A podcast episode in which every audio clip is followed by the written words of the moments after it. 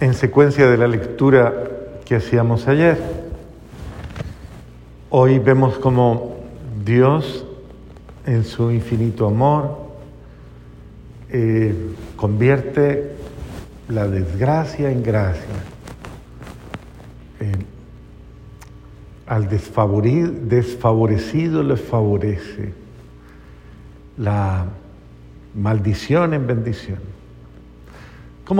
La fidelidad de Dios es absolutamente grande, hermosa, bella. Dios es fiel y es bueno. Y ante las desgracias humanas, Dios siempre tiene una palabra y es, y es una palabra de esperanza. Y observamos a la misma Ana, que había sido humillada tal vez y maltratada y despreciada. Eh, la observamos en un acto de, de humilde súplica al buen Dios. ¿Cómo, ¿Cómo es de importante la oración? Ese tipo de oración, ese tipo de plegaria. A mí me parece que, y créanme, históricamente uno se pone a analizar y, y es verdad, este tipo de plegaria, esta plegaria que se que es una plegaria que sale del alma, es una plegaria profunda del corazón, es una plegaria de verdad, de verdad, de como de, podríamos decir, de alguien que verdaderamente eh, quiere alcanzar de Dios una bendición y que cree que Dios es real, que cree que Dios es bueno y que cree que Dios le escucha. Y esta mujer, a mí me parece muy bello la forma en que le habla el Señor. Me parece muy bonito. Porque, porque su, su oración es una oración, aunque es una oración muy sencilla, muy humilde, ella le habla con el alma. Eh,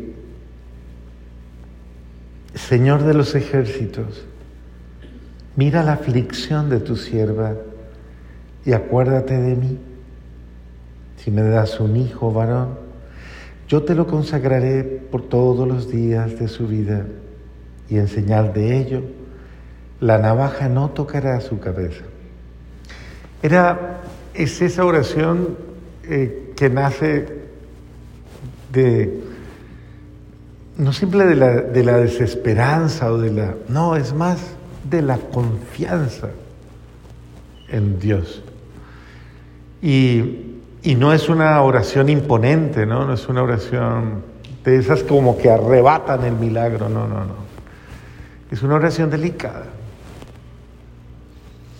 Y yo siempre he visto cómo Dios se conmueve ante ese tipo de oraciones, cómo Dios, cómo el cielo se conmueve cuando alguien le pide con humildad. Yo, yo recuerdo eh, muchas experiencias de esta naturaleza y, y una de ellas es, es la de un padre que es de mi comunidad, que es bien simpática la historia. El padre es un padre muy, muy, muy especial, eh, muy, muy sencillo, un hombre muy sencillo, pero podríamos decir un hombre que en su sencillez se nota la, presencia de Dios en su vida. Y cuando alguna vez estábamos los padres reunidos y entonces estábamos conversando acerca de, de como de algunas bondades y entonces en un momento determinado uno de los padres le pregunta al padre Jorgito y le dice, tenía unas sandalias muy bonitas, unas sandalias bellísimas. Y le dice al padre Jorgito, padre, ¿y esas sandalias tan bonitas? Entonces él responde y dice, se las pedí al Señor.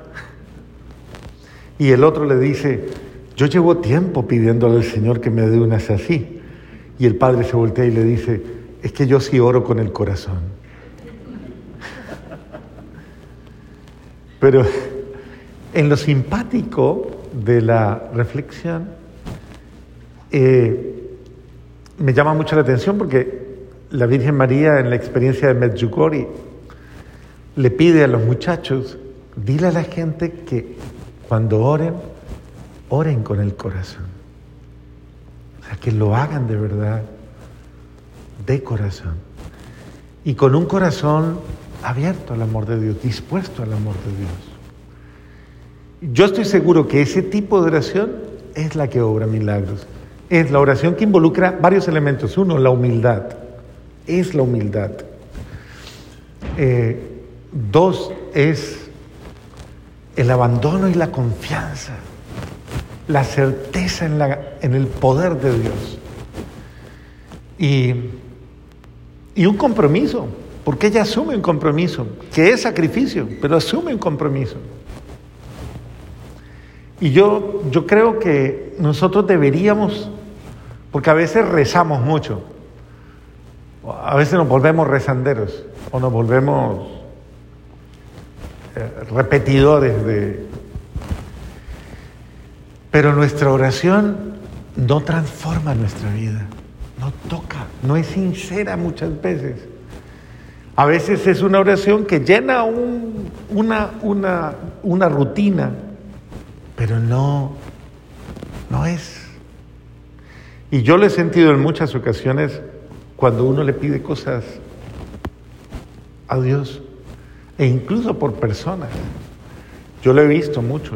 Recuerdo no hace mucho que estábamos pasando por una prueba bastante grande cuando el COVID Delta que es muy agresivo, eh, se estaba llevando tanta gente y, y, bueno, recuerdo oraciones de muchas personas en, en ese contexto de súplicas eh, fuertes, que muchas obraron milagros muy fuertes. Recuerdo solo una que a mí me impresionó muchísimo y es la de una familia, una pareja de aquí, que vive aquí, y sus dos hijitos. Y él había estado aquí en la Hollywood Boutique por esos días, había venido a saludarme, y era la primera vez que venía, y a los poquitos días le cae el COVID. Eh, curiosamente lo llevan a un hospital de aquí del norte y, y bueno, ustedes saben que pasaba o pasa eso que cuando entran a esa sección ya los sacan absolutamente. Y ellos se pusieron a orar y a pedirle a Dios que los dejara estar cerca de Él. Y en ese pedirle a Dios que los dejara estar cerca de Él, dice Padre, nos fuimos recorriendo el edificio porque no sabíamos dónde estaba. Y nos fuimos recorriendo el edificio del hospital, por el primer piso. Y dice, y en esas de buscar estar cerca de Él, nos paramos en una ventana y en un momento dado corren la ventana, la cortina de la ventana, y Él estaba ahí en la primera cama junto a la ventana. Y ellos, sorprendidísimos de esto, siguen orando, siguen orando. Y todos los días se iban a orar ahí, todos los días a orar ahí, ahí, al pie de la ventana, todos los días a orar al pie de la ventana. Pasó casi dos meses este hombre entubado.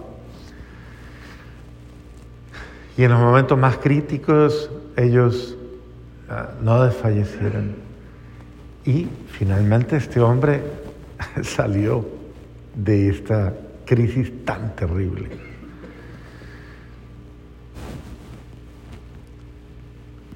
Uno dice, bendito sea Dios, ese tipo de milagros sorprenden, impactan. Eh, ¿Cuál es la diferencia entre la oración de uno y del otro? Eh, solo Dios la conoce, solo Dios ve el corazón, solo Dios sabe, solo en los designios de Dios hay esa gracia. Pero lo importante es orar con fe y con esperanza, que Dios sabe hacer lo que conviene hacer, lo que es necesario. Y pedirle a Dios ante todo que se haga su voluntad. Y su voluntad siempre es grande. Lo otro que me sorprende de este día es el contexto, ¿no? Como ustedes ven, Ana es la esposa estéril, la esposa desventurada. Eh, estamos hablando de ese caso específico del Caná que tenía dos mujeres y que tradicionalmente y en esa costumbre de esa época era lo que se usaba, como le pasaba al rey David, que tenía varias mujeres, y el rey Salomón. Pero eso era otra época, ¿no? No es que ahorita lo vamos a poner de moda. Entonces, eh, ¿cómo Dios, en su infinito amor, cambia, cambia la historia y la convierte en, en la desventura en ventura? Y, y observamos que esa plegaria de ella la hace, y curiosamente la hace frente a Elí. Elí la escucha y como es un profeta, pide a Dios también por ella, de una manera especial.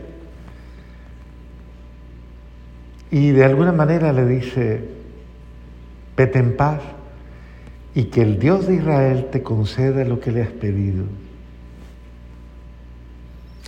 Sentimiento bonito de, de ese Dios que dialoga con nosotros. Y ella contesta, ojalá se cumpla lo que me dices. Y salió del templo y Dios le concedió su gracia.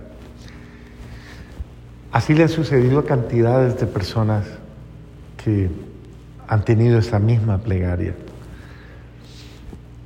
Lo bello de eso es como Dios, el hijo de esta mujer, de verdad lo recibe y lo bendice.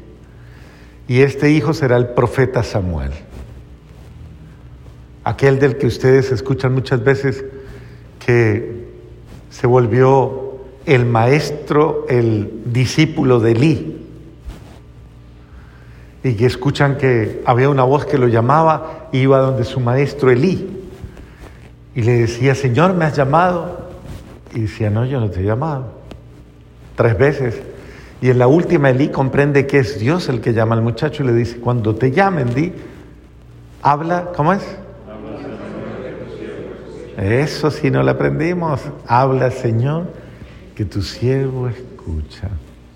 Ese mismo niño. Y miren lo lindo, ¿no? Ella cumplió su palabra, tuvo su niño y se lo consagró a Dios, se lo entregó a Dios, para que le sirviera. Y en ese sentido, Samuel, pues fue un instrumento de Dios. Y es curioso cómo Dios ha bendecido así en la historia de Israel, en la historia del pueblo de Israel, a muchas mujeres que aparentemente eran estériles, aparentemente no podían tener sus criaturas. Y las bendijo. Y en ellas y desde ellas hizo grandes elecciones. Una de ellas, por ejemplo, es Santa Ana, la mamá de la Virgen María, que igual parecía que no podía tener hijos y ya en edad tardía fue igual con su esposo Joaquín al templo y hacen una oración similar a la que hace Ana, la del Caná. Y le piden a Dios, si nos das un hijo será para consagrártelo a ti. Y ahí es donde nace la Virgen María.